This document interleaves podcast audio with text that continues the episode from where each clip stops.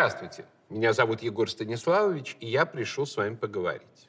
Давайте поговорим о русской цивилизации и ее месте среди других цивилизаций в мировой истории. Тезис «Россия – государство, цивилизация» в последнее время звучит все чаще. Мало того, он стал, по сути, новой государственной идеологией с начала СВО. Этот тезис преподают в вузах как основу матрицы для понимания мировых процессов.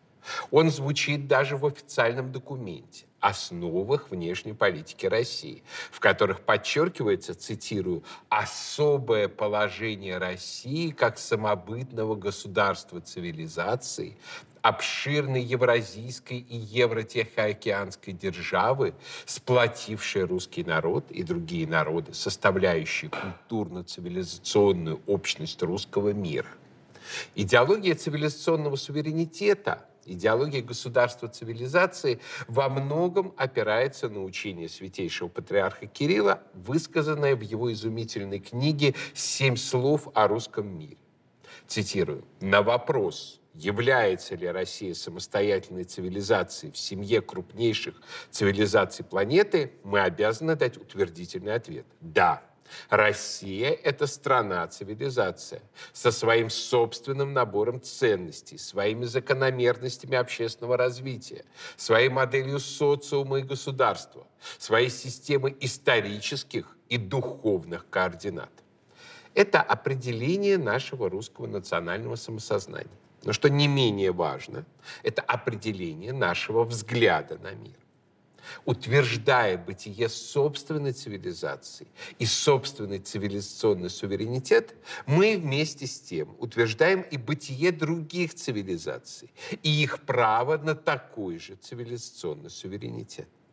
Великий русский писатель и мыслитель Александр Исаевич Солженицын подчеркивает, человечество развивается не единым потоком, а отдельными областями, отдельными культурами – у которых свои закономерности в развитии.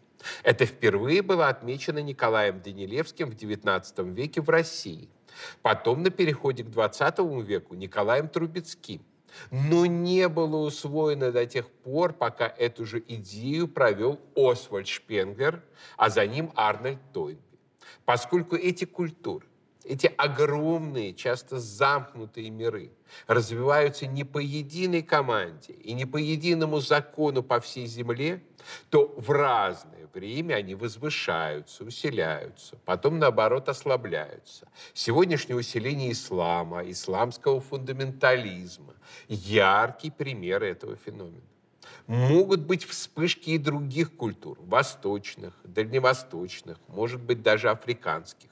В этом разнообразии мира состоит его высшая красота.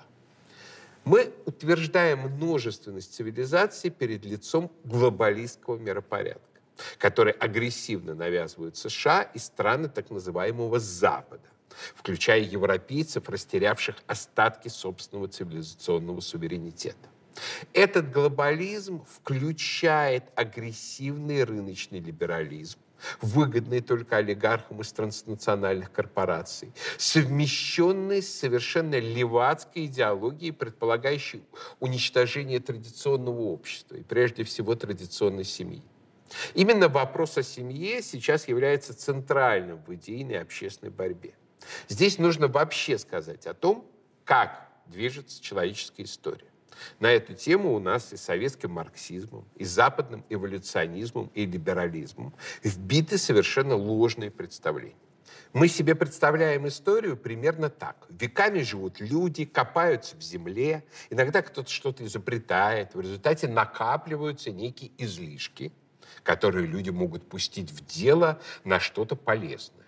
И общество чуточку усложняется. Эта картина постепенного разрастания человеческих культур и обществ снизу не имеет никакого отношения к действительности. Если бы она была правдивой, то человеческие общества не вышли бы никогда даже из древнекаменного века.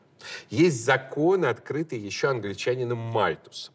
Всякую прибавку в пище люди стараются конвертировать в увеличение количества других людей, детей – И вырваться из этой мультузианской ловушки большинству человеческих обществ удалось лишь в XIX веке.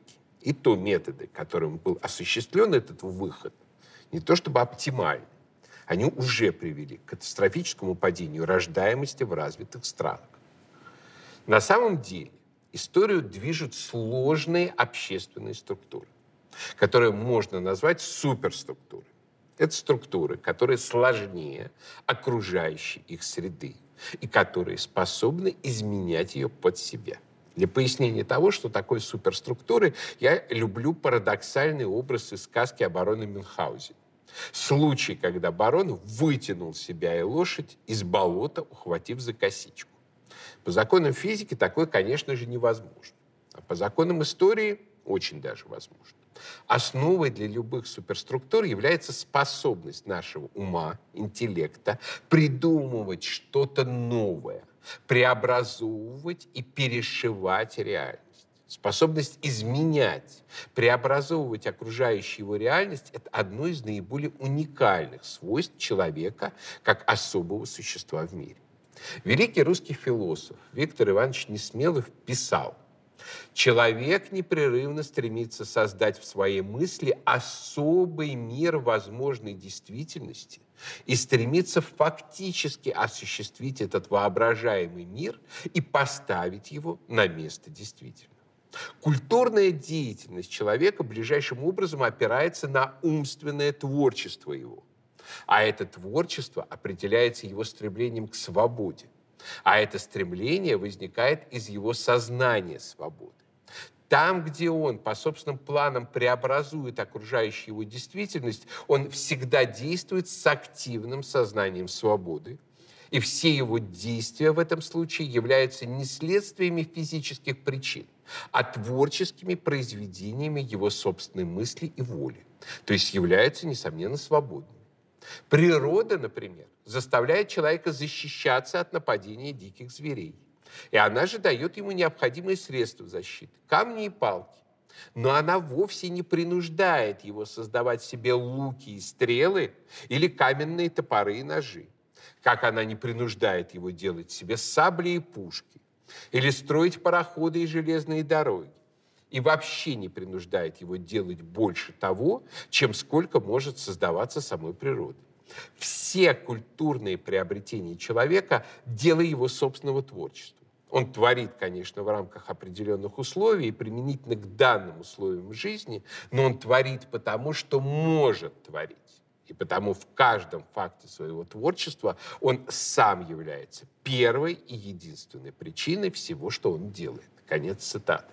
Суперструктуры возникают тогда, когда определенное количество людей начинает взаимодействовать друг с другом с той целью, чтобы поставить свой воображаемый улучшенный мир на место данного им здесь и сейчас. Например, вместо того, чтобы мерзнуть на земле, в пещере или в шалаше, люди добывают мамонтовую кость и строят из нее довольно прочный дом, который может стоять десятилетиями, даже столетиями. Или когда пророк провозглашает религию, которая требует от человека становиться лучше, чем он есть сейчас. Возникшая суперструктура сложнее окружающего ее мира, отчасти чужеродна в нем. И у нее есть два возможных пути. Либо она погибнет, растворится в этом окружающем мире, либо она заставит его усложниться и подтянуться до себя – мы имеем парадоксальную картину, когда дом строится с конька на крыше. Так происходит, потому что законы истории, будучи законами человеческого духа, во многом противоположны законам физики и биологии хотя ими, конечно, ограничиваются. Мы все равно слабосильные существа, мы все равно однажды умрем, и некоторые даже довольно скоро. Но именно это и требует от людей для осуществления своих великих суперструктурных замыслов соединять слабых людей в сильного многорукого суперчеловека. Создавать такой механизм, как традиция, то есть межпоколенческая преемственность ценностей и замыслов, которая гарантирует, что сын, внук и правнук продолжат дело и замысел отца и деда. Суперструктуры существуют самые разные. Нации, государства, локальные мировые религии, торговые компании, объединения поэтов, рыцарские ордена, масонские ложи. Одни ставят во главу угла добро, другие вполне могут быть корыстными и даже сознательно злыми. Но они все усложняют реальность в соответствии со своим видением. Так вот, то, что в общественных науках принято называть цивилизацией, это, если так можно выразиться, суперструктура над суперструктурами, которая задает им единый стиль, единый ритм работы, ценностный горизонт. Именно благодаря тому, что цивилизация составляет этот высший уровень, суперструктуры на определенном пространстве не действуют в разнобой, не глушат друг друга, а гармонизируются и работают более-менее в одном направлении. Итак, что такое цивилизация? Прежде всего, цивилизация – это определенная, достаточно высокая ступень развития человеческих обществ, связанная с появлением письменности, ростом городов, оформлением развитых государственных, религиозных и культурных институтов, прогрессом вооружений и технологий. Собственно, тогда, когда в человеческом обществе исходящие от суперструктур импульсы получают главенство над обычной рутинной материальной жизнью и начинают эту жизнь направлять, мы и можем говорить о появлении цивилизованного общества. Таких цивилизованных обществ долгое время в мире было меньшинство, хотя именно они определяли ход истории. При этом цивилизация на планете никогда не существовала в единственном числе – для цивилизации всегда характерна множественность. Даже в самый момент их появления, в четвертом-третьем тысячелетиях до нашей эры, цивилизаций было несколько. Это древнеегипетская цивилизация, цивилизация между речи Тигра и Ефрата, шумерская, акадская, вавилонская, и цивилизация долины Инда. К ним можно прибавить погибшую, не достигнув расцвета, неолитическую цивилизацию Юго-Восточной Европы которая в археологической культуре Винча, находившейся на территории современной Сербии, разработала уже собственную письменность, а потом при довольно загадочных обстоятельствах погибла.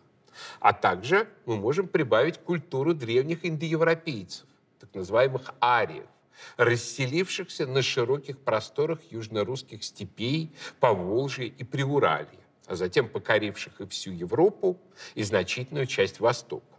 Их цивилизация была необычной, базировавшейся не на земледелии, а на сочетании скотоводства и металлургии, но весьма продуктивной.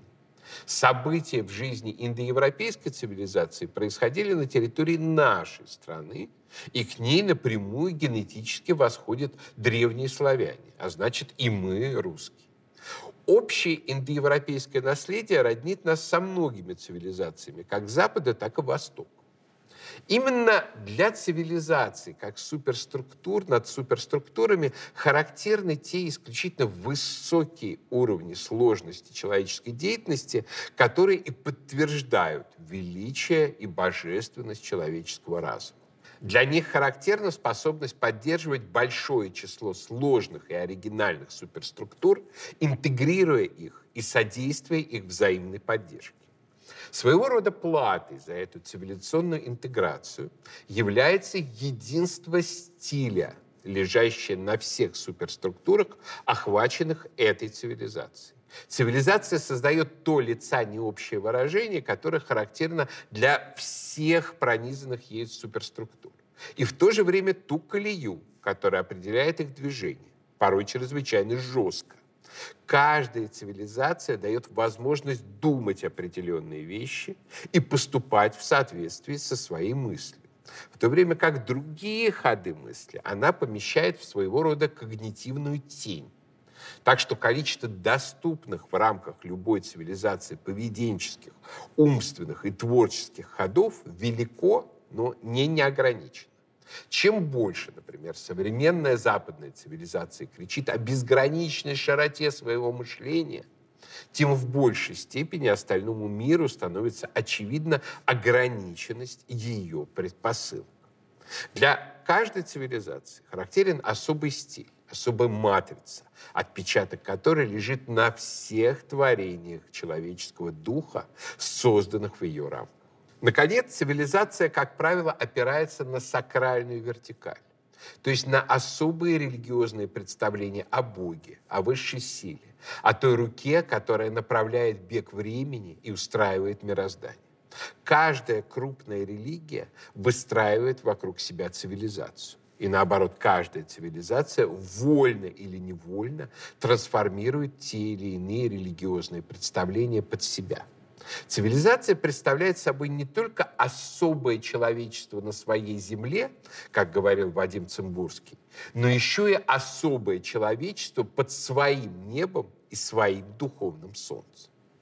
Начиная с Николая Яковлевича Данилевского, впервые введшего представление о множественности цивилизаций, их базовый список остается более-менее постоянным, подвергаясь лишь определенным уточнениям. Мы можем выделить ясно различимые в историческом процессе и современности следующие цивилизации. Древние, египетская, месопотамская, раннеиндоевропейская, финикийская, античная, она же греко-римская. Впрочем, многие считают греческую и римскую цивилизацию совершенно отдельной. Древние и архаичные, не достигшие полного раскрытия. Балканская неолитическая, инская, майя, ацтеки, инки. Древние цивилизации, сохранившиеся до наших дней. Индийская, китайская, иранская в синтезе с исламской и возникшие в Средневековье византийская, русская, которая филиацией связана с Византией, исламская, западная, японская. Может быть вопросом обсуждения существования в прошлом и настоящем малых и пограничных цивилизаций. Крито-Минойской, иудейской, скифской, эфиопской, корейской, буддийской Юго-Восточной Азии, кельтской, балканославянской, тюркской и закавказской. Многие исследователи полагают, что североамериканскую цивилизацию следует отличать от западноевропейской. А также необходимо обратить внимание на продолжающийся в современном мире генезис латиноамериканской цивилизации. Цивилизации достаточно устойчивы. Границы между ними преодолимы лишь с большим трудом. Наиболее экспансионистские цивилизации, впрочем, добивались и добиваются изменения цивилизационных границ при помощи своих империй. Так как для исторического процесса характерно стремление одной империи охватить все пространство одной цивилизации или, напротив, оформить цивилизацию в своих границах.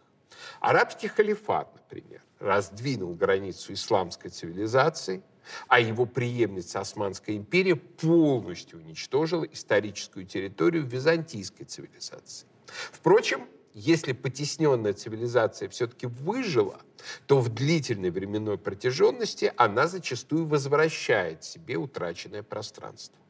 Исключительно экспансионистской является западная цивилизация, долгое время стремившаяся добиться признания себя глобальной, единственной цивилизацией. Для нее характерно стремление остаться цивилизацией в единственном числе цивилизации как таковой, отождествить свой культурно-исторический тип с человечеством в целом. В форме европейского колониализма или в форме современной американской империи, дополненной империей Евросоюза, Запад стремится осуществить свой глобальный суверенитет. Основатель цивилизационной теории Николай Яковлевич Данилевский полагал, что именно во множественности цивилизаций состоит гарантия общего мирового прогресса, того, что развитие человечества не зайдет в тупик. Прогресс, говорил он, состоит не в том, чтобы идти всем в одном направлении, а в том, чтобы исходить все поле, составляющее поприще исторической деятельности человечества во всех направлениях. Теория множественности цивилизаций, принцип цивилизационного плюрализма – это важнейший вклад русской общественной мысли во всемирную сокровищницу идей. После Данилевского его мысли были подхвачены и у нас Константином Леонтьевым, и на Западе Освальдом Шпенглером, Арнольдом Тойнби, Сэмуэлем Хантингтоном и многими другими. А к сегодняшнему моменту принцип множественности цивилизаций относится к числу очевидностей. Однако в последние столетия нормальное развитие мировых цивилизаций было нарушено из-за агрессивной экспансии Запада.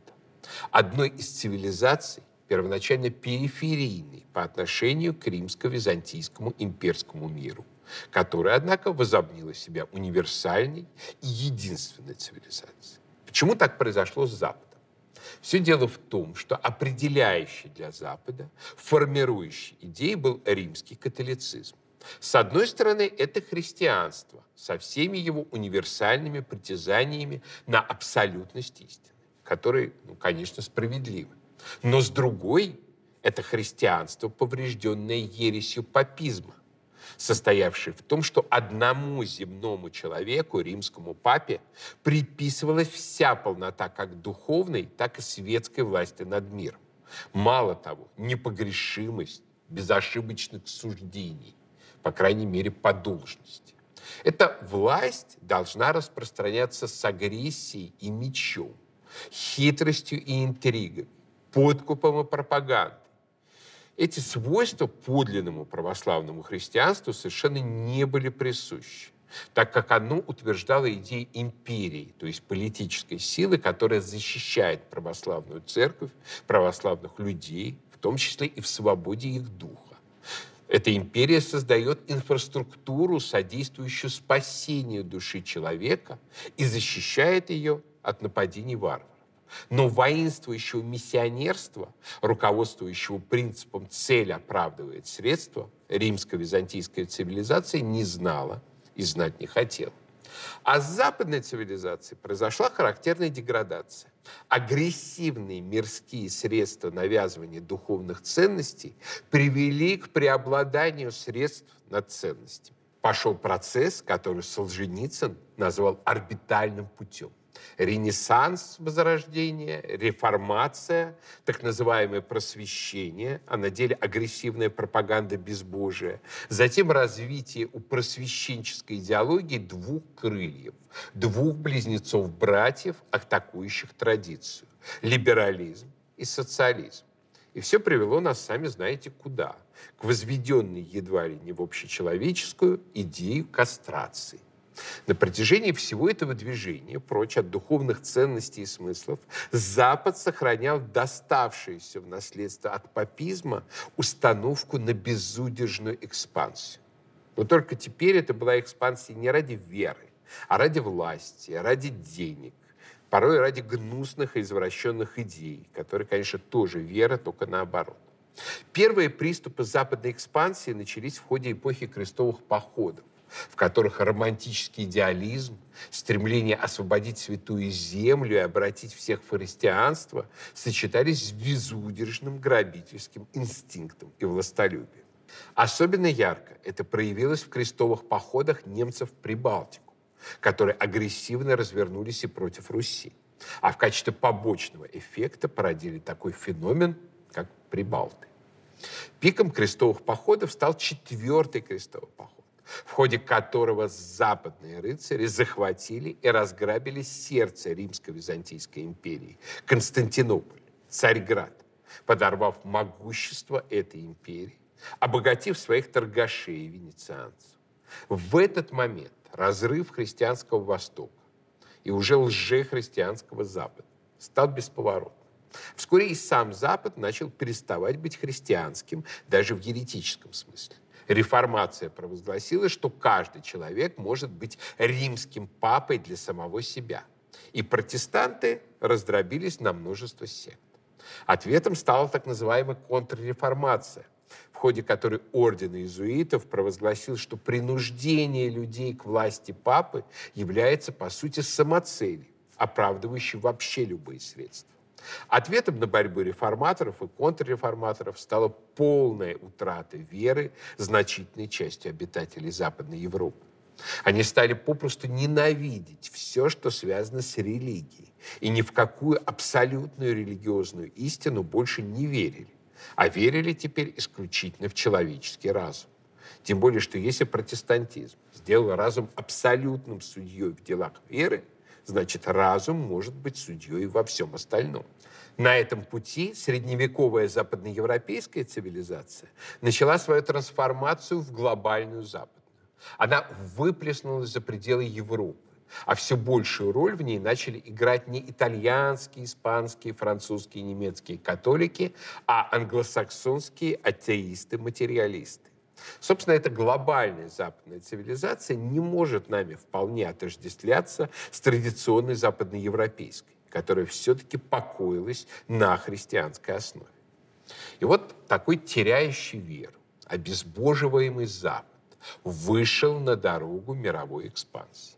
Благодаря огнестрельному оружию и быстроходным парусникам, благодаря мафиозным сетям своих торговцев, он получил возможность вторгаться в чужие цивилизации и подчинять или разрушать их. Причем во имя чего производилось это разрушение? Ради денег. Попытка создать всемирную колониальную христианскую империю на принципах контрреформации, предпринятая испанскими Габсбургами, скоро провалилась а утвердилась власть английских и голландских торгашей, протестантов на глазах становившихся атеистами. Именно англосаксонская версия западной цивилизации является самой материалистической, самой торгашеской, самой агрессивной в распространении, точно меланом, использующей для этого морские и океанские коммуникации. Это связано с пиратским наследием англосаксов многое взявших у древних норманов и поставивших этот нормандский вкус к дальнему мореплаванию на службу деньгам. В противоположность русским, которые тоже во многом восходят к норманам, но поставили вкус к экспансии на службу распространению идей православия. Когда мы сегодня говорим «Запад», то чаще всего мы имеем в виду англосаксы и все остальные. Это не значит, конечно, что франкоцентричная или германоцентричная западная цивилизация была бы менее агрессивной. Но такой способностью распространяться и перекидываться на все вокруг она, наверное, не обладала. Вот такой вот Запад и сумел захватить почти весь мир. Либо сразу приходя как завоеватель, либо сперва внедряясь торговыми колониями, разлагая другие цивилизации и государства изнутри, деньгами или наркотиками, а потом уже переходя к стадии опиумных войн и колониальных захватов. Западу, разумеется, было чем похвастаться. Во-первых, вооружение. Как иронично писал английский поэт Хиллер Беллок, высмеивая страсть своих соотечественников решать мировые вопросы с помощью пулемета. На любой ваш вопрос у нас есть ответ. У нас есть Максим, а у вас его нет. Во-вторых, действительно впечатляющим научно-техническим прогрессом. Чем более материалистической становилась западная цивилизация, тем большего она достигала в обращении с материальным миром. Это явление описано еще в библейской книге «Бытия», где все важнейшие технические изобретения приписываются потомкам Каина. Наконец, в-третьих, Запад достиг действительно впечатляющих успехов в экономике и торговле, то есть в концентрации в своих руках денежных ресурсов и связанной с ними власти. Причем экономические успехи Запада достигались сочетанием научно-технического прогресса, что не может не вызывать уважения, и откровенного грабежа, эксплуатации, нечестной конкуренции. Запад не только развивался сам, но и подрывал развитие других цивилизаций. Наиболее характерной в этом смысле была судьба захваченной англичанами Индии. Индия славилась исключительным развитием ткачества. В ней рос хлопок, и жили тысячи и тысячи искусных ткачей. Англичане не только запретили ввоз в Европу индийских тканей, не только создали у себя самих высокоразвитую ткацкую промышленность, вытеснившую индийскую, они еще и прямо начали уничтожать промышленность самой Индии, запретив там ткацкое производство. Дело дошло до отрезания больших пальцев индийским ткачам, осмелившимся нарушить запрет. Про историю уничтожения англичанами китайского общества при помощи опиума рассказывать, думаю, не надо. Все они и так или иначе слышали. Запад не только теснил другие цивилизации, не только политически их захватывал, выкашивал целые народы и культуры в ходе настоящего геноцида, колонизируя континенты, как Северную Америку и Австралию. Он еще и тормозил развитие других цивилизаций, подрубая его на корню или направляя по ложному пути. Живший в XIX веке немецкий экономист Фридрих Лист сформулировал такой принцип англичан – отбрасывание лестницы. То есть добившись определенных успехов в развитии торговли, промышленности, социальной организации, англичане начинают навязчиво проповедовать миру идеи, прямо противоположные тем, которые привели их к успеху.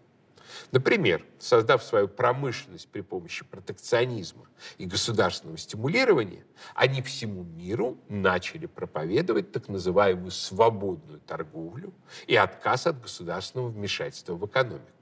И те страны, которые послушались английских советов, стали настоящими рабами Запада, который к концу XX века превратил эту систему подчинения в почти официальную идеологию Вашингтонский консенсус.